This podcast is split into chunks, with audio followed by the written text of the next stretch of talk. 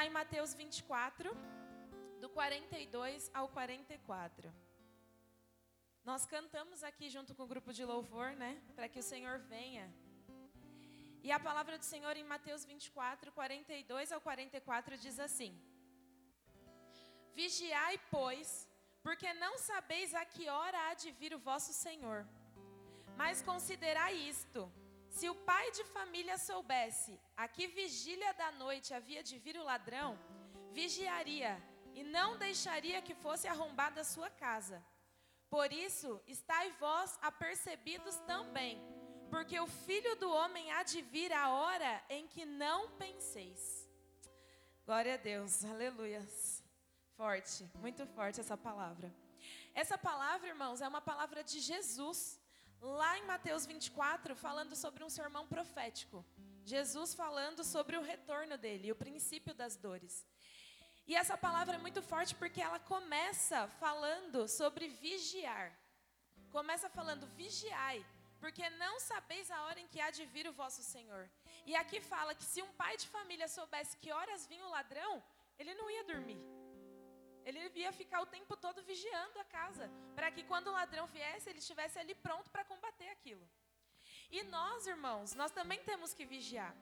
Lá em Mateus 24 fala né, sobre todos os sinais que vão acontecer e que se a gente for parar para pensar, a gente já teve aula aqui de, na EPP, se a gente for parar para analisar, vários sinais já estão acontecendo. Né, sobre a vinda de Jesus. Fala lá sobre reino contra reino, né, filho matando pai, pai matando filho, e tudo isso já está acontecendo.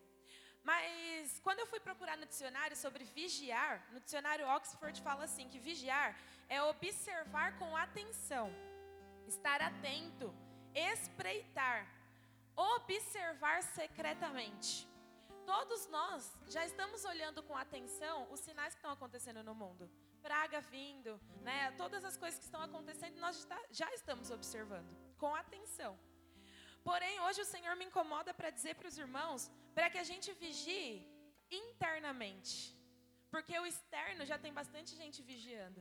Mas e o interno? Como é que tá? Será que a gente está vigiando secretamente? Será que a gente está observando com atenção dentro de nós? Porque o Senhor vai vir, a promessa está feita. Quando e onde, ninguém sabe. Mas, se nós estivermos prontos naquele momento, nós não vamos ser pegos de surpresa. Nós não vamos, não vamos temer, porque por dentro nós estaremos preparados. Tem muita gente se preparando externamente. Tem muita gente pensando e tomando cuidado com o que está acontecendo fora. Mas e com o que está acontecendo dentro de nós? Será que nós sabemos quem realmente somos? Será que nós sabemos o que nós realmente sentimos? Será que a gente para para olhar para dentro de nós? Ou será que nós estamos preocupados só com os acontecimentos externos? Hoje nós vamos falar dessa vigilância secreta, mas dessa vigilância dentro da nossa alma. Como é que está a sua alma? Como é que está o seu eu? aquilo que ninguém consegue enxergar. Como é que está? Como cristãos, o nosso alvo é o céu. A gente sempre prega isso, né? Que o nosso objetivo como cristão é ir para o céu e levar o máximo de pessoas que a gente puder junto com a gente. É para isso que a gente está aqui na terra, para pregar, para falar, para convencer as pessoas de que Jesus é o único caminho e para tentar nos levar e levar o máximo de pessoas que estão perto de nós. Nós vivemos em igreja, em comunidade, para aprender a conviver né, uns com os outros e para ajudar os outros. Então, o nosso alvo, ele é o céu, é o que a gente mais deseja, é onde a gente quer chegar. Só que para a gente chegar lá, a gente tem que cuidar do nosso individual. Para a gente chegar lá, não adianta você pregar para muitas pessoas, não adianta você fazer o que você está fazendo assim de melhor para poder levar as outras pessoas. Mas e você? A Bíblia fala que não adianta o homem ganhar o mundo inteiro e perder a sua casa, perder a sua própria vida do que vai adiantar? Então, para chegar lá, irmãos, a gente precisa nos arrepender. Então, hoje, o Senhor me tocou para que fosse uma manhã de arrependimento. Aí você fala, mas eu não pequei. Quais são as pequenas áreas da sua vida que te afastam de Deus? É disso que você precisa se arrepender hoje. As pequenas áreas da sua vida que estão te afastando de Deus. Sabe aquilo que você fala, eu acho que Deus não se agradou disso? Sabe aquele tempo que você ficou três horas no WhatsApp, dez minutos orando, você fala, não está certo isso daqui. Eu acho que Deus não está se agradando desse meu comportamento. Às vezes, áreas de pecado também, que você cometeu e que às vezes você passou um pano por cima. Você fala, não, agora eu me reergui, agora eu deixei tudo para trás, mas você não parou para ter atenção naquilo. Você não parou para olhar para dentro de você e saber se aquilo foi realmente curado. Então, Deus está nos chamando hoje, nessa manhã, para que a gente olhe para dentro de nós e pensemos quais são as maneiras, quais são as coisas de que eu preciso me arrepender. Para que eu olhe para dentro de mim e quando vier o dia do Senhor, que a gente não sabe qual é, a gente possa estar preparados para ir para a glória com o Senhor. Então, nós precisamos, precisamos vigiar hoje dentro de nós. Se hoje fosse o dia de Jesus voltar, agora, nesse momento, como estaria seu coração? Vamos imaginar? É agora, a gente ouviu os sinais e vai acontecer agora. Será que você ficaria preocupado? Será que você ficaria com dúvida? Angustiado, com medo? Será que você estaria cheio de alegria, na convicção de que você vai com o Senhor? Será que você teria saudade? Eu vou voltar para minha casa, que saudade! O meu pai veio me buscar. Será que você sentiria paz? Será que seu coração está cheio de incerteza, de dúvida? Não, mas será que o meu esposo vai? Será que o meu filho? Será que os meus amigos? Eu não sei, eu estou com o coração cheio de dúvidas. Como é que seria a sua reação? Para para pensar um pouquinho. Se fosse agora, nesse exato momento, o que, que você sentiria a respeito disso? Hoje, irmãos, é manhã de arrependimento. Só que para a gente se arrepender, a gente precisa seguir uma, uma ordem aí. Então eu vou falar aqui de três passos que a gente pode dar rumo a esse arrependimento. Hoje não é manhã de você falar assim, fulano deveria estar tá aqui. Não é manhã de você falar, nossa, vou levar essa live para alguém ouvir. É manhã de você falar, glória a Deus, eu sou grato porque eu estou aqui. E Deus está me dando essa oportunidade de refletir sobre arrependimento. O primeiro passo rumo ao arrependimento é reconhecer. Primeiro, para a gente se arrepender, a gente precisa reconhecer. Então eu vou te convidar para fechar os olhos agora e olhar para dentro de você. Pensa aí, o que é que você precisa reconhecer? Aquilo que está te incomodando. Aquilo que você acha que está incomodando a Deus. O que? Qual área está me levando para longe dos caminhos de Deus? Qual área da minha vida está me afastando da vontade de Deus? O que, que eu preciso mudar? Olha para dentro de você agora e reconhece. Provérbios 28, 13 diz: Quem esconde os seus pecados não prospera. Às vezes você fala: Por que será que essa área da minha vida não está prosperando? Por que, será que essa área não vai para frente? Eu vejo o irmão fulano de tal sendo abençoado, prosperando. Por que, que essa área não vai para frente na minha vida? E Provérbios 28 vai dizer: Quem esconde os seus pecados não prospera. Mas quem os confessa e abandona alcança misericórdia. Aleluias. Primeiro reconhece. Para de esconder, irmãos. Para de tentar se enganar. Às vezes a gente mesmo tenta nos enganar, falando não tá tudo bem. Não é normal hoje em dia. Hoje em dia tá tudo bem. Hoje em dia não tem problema mais isso. Mas o Senhor está te incomodando sobre aquilo. Quando o Espírito Santo de Deus que habita em nós, ele nos convence do pecado. Não adianta a gente tentar esconder de nós mesmos. Não adianta você achar que não tem nada a ver. Quando você põe a mão na sua consciência, quando você para e olha para dentro de você, o Espírito Santo te incomoda. O Espírito Santo te faz refletir que aquilo não é o certo. E aí, às vezes, a gente passa por cima desse sentimento. O Espírito Santo está te incomodando, você sabe que aquilo não está certo, mas você fala, eu vou continuar. Eu vou continuar com as minhas próprias forças. Mas não é sobre isso. Quem esconde os seus pecados não prospera. Não sou eu que estou falando, é a Bíblia. Mas quem os confessa e deixa, alcança misericórdia. Reconhece hoje. Qual é a área da sua vida que está te afastando de Deus? O segundo passo, irmãos, é pedir perdão a Deus. Primeiro eu reconheço, depois eu peço perdão a Deus. Aí você fala, ah, essa parte é fácil. Reconheci, ok. Vou pedir perdão para Deus. Chego na igreja, ajoelho, falo, Deus, me perdoa do meu pecado. Vou no pastor, falo, pastor, eu pequei, eu estou me arrependendo. O pastor é nosso representante né, de Deus aqui na terra. Tá tudo certo?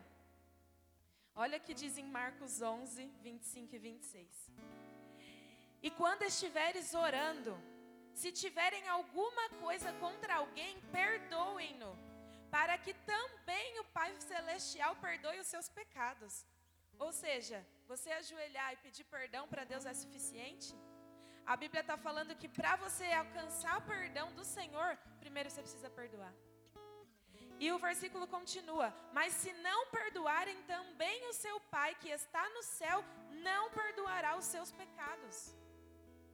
Então, irmãos, não adianta você tentar se enganar, achando que você pediu perdão para Deus e que você já fez o que você tinha que fazer.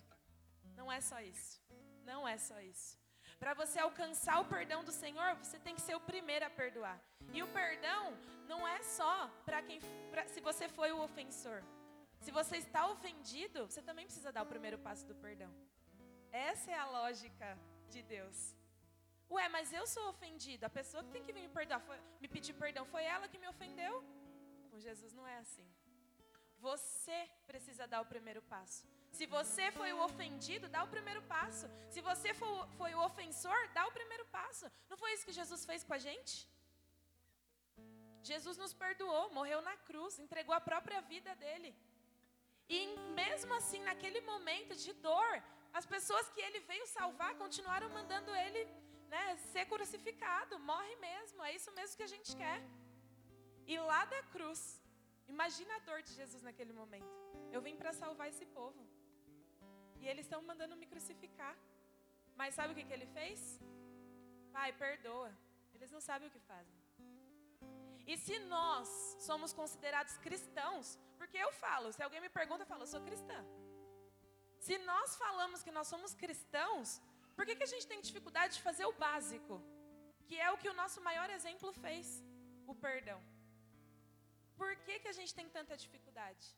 Por que, que a gente se engana? Às vezes a gente fala, não, mas eu já perdoei. Mas dentro do seu coração você sabe que você não perdoou. Dentro do seu coração, naquela área que ninguém vê, como eu falei no início, como é que está a área que ninguém vê? Como é que está a sua alma, a área que ninguém consegue acessar? É essa área que o Espírito Santo está te incomodando para você mudar hoje. É essa área, lá no pedacinho do seu coração que ninguém consegue acessar. Mas o Senhor está te vendo. E o Senhor está te incomodando para isso. Na própria oração que o Senhor Jesus nos ensinou em Mateus 6,12, nós falamos, o Senhor Jesus ensinou a gente a falar: perdoa as nossas dívidas, assim como perdoamos os nossos devedores. Ou seja, na mesma medida que eu perdoo, Pai, o Senhor me perdoa também. Se eu não consigo, não tenho capacidade de perdoar meu irmão, então Deus, não me perdoa não. Só que se eu falo para Deus não me perdoar não, a minha salvação está comprometida. Porque só entra no céu quem reconhece, deixa, alcança a misericórdia. Então, meus irmãos, o perdão é um passo importante para o seu arrependimento. Primeiro você reconhece, depois você pede perdão a Deus e você perdoa, na mesma medida que você quer que o Senhor te perdoe. E o terceiro passo é você ser renovado e continuar caminhando com Cristo. Porque lá fora você vai pecar de novo. Lá fora a sua carne não vai suportar. Não adianta a gente tentar se enganar de novo falando assim: "Não, mas não tem problema. Meus amigos estão bebendo, mas eu sou forte, eu não vou beber. Eu me controlo. Eu sou forte. Para mim tá tudo certo. Não adianta. A Bíblia fala para a gente fugir da aparência do mal. Não bate de frente com o pecado porque a nossa carne é fraca. A gente vai cair. Então não adianta a gente tentar se enganar. A gente precisa pedir renovação do Senhor. E a gente precisa continuar caminhando com Cristo. Em Salmo 51, Davi está pedindo perdão para o Senhor porque ele pecou. E no versículo 15 até o 17 fala assim: ele fala assim para o Senhor. Davi falando: Abre, Senhor, os meus lábios e a minha boca entoará o teu louvor, porque te não comprases em sacrifício, senão eu os daria.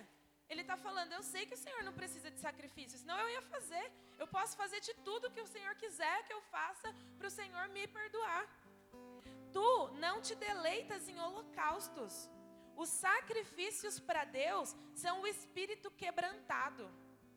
Não adianta, irmãos. Não adianta a gente falar assim, vai ter oração às seis da manhã, é o meu sacrifício, eu vou levantar, é, vai ser difícil para mim, eu vou. Maravilha. Mas não adianta se você vier sem seu coração estar tá quebrantado. Porque a Bíblia fala que os sacrifícios para Deus são o espírito quebrantado. A um coração quebrantado e contrito, não desprezas a Deus. Se o seu coração não estiver quebrantado e contrito na presença do Senhor, ele não vai se agradar do seu sacrifício. Não vai adiantar o seu sacrifício. Então, primeiro, você precisa reconhecer qual é a área da sua vida que está te afastando do que Deus queria que você fizesse, da onde Deus queria que você estivesse agora. O segundo passo é você pedir perdão e perdoar na mesma medida que você quer receber esse perdão. E o terceiro é continuar caminhando com Cristo, com o coração contrito e quebrantado na presença do Senhor. Então, quando a gente vem para o culto, não é só mais um dia, é o grande dia. O grande dia da gente colocar o nosso coração, entregar todo o nosso louvor, toda a nossa alma para o Senhor. Porque é de um coração quebrantado, de um espírito contrito que o Senhor se agrada. Essa mensagem é simples, irmãos. É sobre arrependimento. A gente precisa se arrepender para que nós possamos estar preparados quando o Senhor voltar. Para que a gente possa estar confiantes quando o Senhor voltar. Para que a gente tenha certeza que a nossa casa, de fato, está nas mãos de Deus. Só que primeiro eu preciso tratar a mim. Porque se eu não tiver com o meu coração tratado, curado, como é que eu vou curar as pessoas que estão perto de mim? Como é que eu vou curar a minha família? Como é que eu vou levar eles junto comigo para Cristo? Deus, Ele nos ama e Ele quer que a gente dê bons frutos. Ele quer que a gente dê bons frutos. Que frutos estão brotando da sua vida hoje? Quais são os frutos? O Senhor te ama tanto que Ele quer que você produza bons frutos. Mas quais frutos você está produzindo? Quais são os bons frutos que o Senhor pode olhar para você e falar: glória a Deus por esses frutos maravilhosos? Do que você precisa se arrepender para voltar a dar os frutos que Deus deseja? Porque tem muita gente que está parando, desistindo, que está desanimando. Quais são as áreas que você precisa se arrepender para voltar a dar os frutos que Deus deseja que você dê? O arrependimento gera perdão. Primeiro nós nos arrependemos e depois Deus nos perdoa. O arrependimento é a nossa ação e o perdão é uma reação de Deus. Para a gente poder ter a reação, o pastor Bruno leu as bênçãos de Deuteronômio. Só que para aquilo acontecer na nossa vida, primeiro a gente precisa agir, porque aquilo é a reação de Deus sobre nós. Toda ação gera uma reação, é a lei básica da física. Toda ação gera uma reação. Então, primeiro eu ajo, para depois a reação de Deus vir sobre mim. O perdão de Deus, ele elimina toda a escuridão e traz luz sobre a nossa vida. Então, quando a gente alcança a misericórdia que a gente leu lá em Provérbios, a escuridão se vai embora. E a luz de Deus vem sobre nós. Não importa quais foram os pecados, para Deus não importa. Não importa se foi um pecado, se, se foi um pecadinho, foi, até as crianças têm um louvor que fala que não existe pecado, pecadinho, pecadão. Para o Senhor não importa o que é. Não importa. Para o Senhor importa que você se arrependeu e que você não quer mais fazer aquilo. É só isso que o Senhor quer. Em 1 Pedro 4,8 diz que o amor cobre multidão de pecados. Olha o tamanho do amor de Deus para com as nossas vidas. Você acha que aquele amor não consegue cobrir o seu pecado? Você acha que aquele amor gigante que Deus tem por nós de entregar o filho dele para morrer por nós, você acha que não é capaz de cobrir seu pecado? Quem somos nós? Que altivez é essa do nosso coração que acha que o amor de Deus não é capaz de nos perdoar? Que altivez é essa do nosso coração que acha que o poder de Deus é menor do que a gente está vendo? Não dá para ser assim. Deus ele te ama tanto. Primeiro você precisa reconhecer esse amor. Porque quando você reconhecer esse amor, você vai entender que o amor de Deus vai cobrir a multidão de pecados que está sobre a nossa vida. No fim, irmãos, nós precisamos, depois de arrepender, depois de perdoar e ser perdoado, depois de continuar caminhando com Cristo, sabe o que, que acontece? A gente volta a fazer parte do rebanho. E sabe quem que é o pastor desse rebanho? Cristo. O próprio Cristo é o pastor desse rebanho. Então deixa Cristo dirigir sua vida hoje. Deixa Cristo tomar o prumo da sua vida hoje. Deixa ele te guiar, deixa ele ser seu pastor. Não adianta a gente tentar se enganar, não adianta a gente ficar tentando fazer com as nossas próprias mãos. Não vai dar certo. O próprio Cristo quer dirigir sua vida. O próprio Cristo quer te perdoar, o próprio Cristo quer te amar. Mas primeiro você precisa abrir o seu coração. Primeiro você precisa quebrantar o seu coração e acreditar no amor de Deus e acreditar nas promessas dele para com a sua vida. Acredita, se arrepende, perdoa, seja rápido em perdoar. Continua caminhando com Jesus, pede a Ele uma renovação hoje. E o Senhor está pronto, de braços abertos para te receber e para começar a dirigir a sua vida. Se arrepende, vigia o seu coração, irmãos. Não fica só vigiando o que está acontecendo lá fora. Não fica preocupado com sinais. Vigia o teu coração. Vigia o teu coração. A Bíblia fala: guarda o que tens, para que ninguém tome a tua coroa. Vigia o teu coração. E Deus, Ele cuida de tudo. Tem um louvor muito lindo que fala: descansa. Sabe por quê? Porque quem te prometeu garante. Quem te prometeu é fiel para cumprir. Então descansa o teu coração. Entrega o teu caminho ao Senhor. Ele quer dirigir tua vida.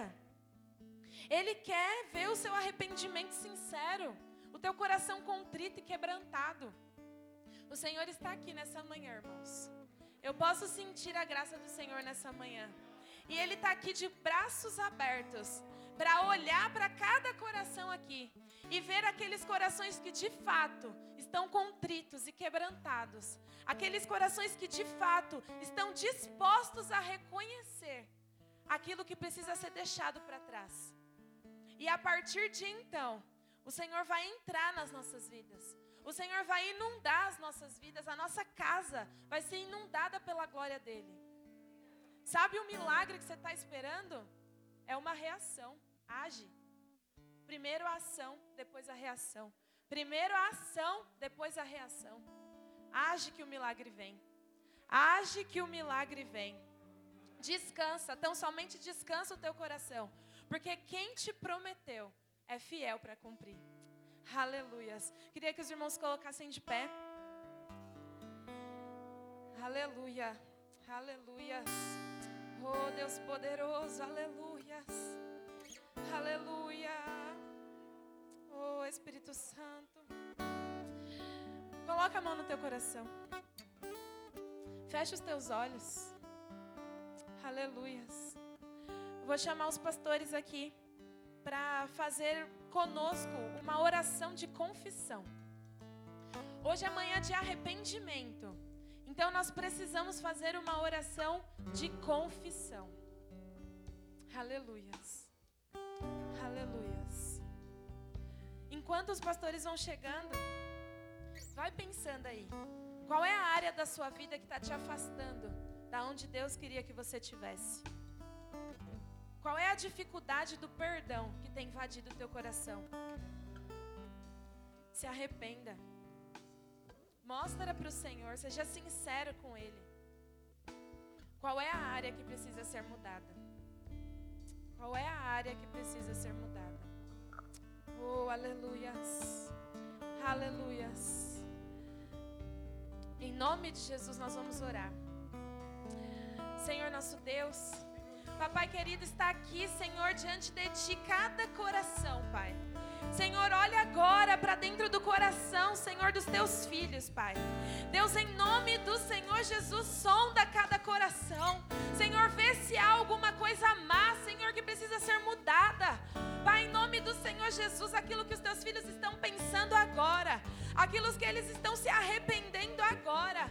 Pai, em nome do Senhor Jesus, Senhor, traz o seu amor, que o seu amor invada o coração dos teus filhos hoje, Pai. E Deus, em nome do Senhor Jesus, que eles possam reconhecer, ó Deus, que eles possam reconhecer, Senhor, quais são essas práticas, ó Pai amado, que precisam ser deixadas. Pai, em nome do Senhor Jesus, em nome do Senhor Jesus, Pai, perdoa, traz o perdão sobre a vida deles. Pai, que os teus filhos sejam rápidos em perdoar, ó Pai amado, qualquer falta que lhes foram cometidas. Pai, em nome do Senhor Jesus, traz a memória dos teus filhos hoje, Pai. Traz a memória, Senhor, quais são as pessoas que eles precisam liberar perdão.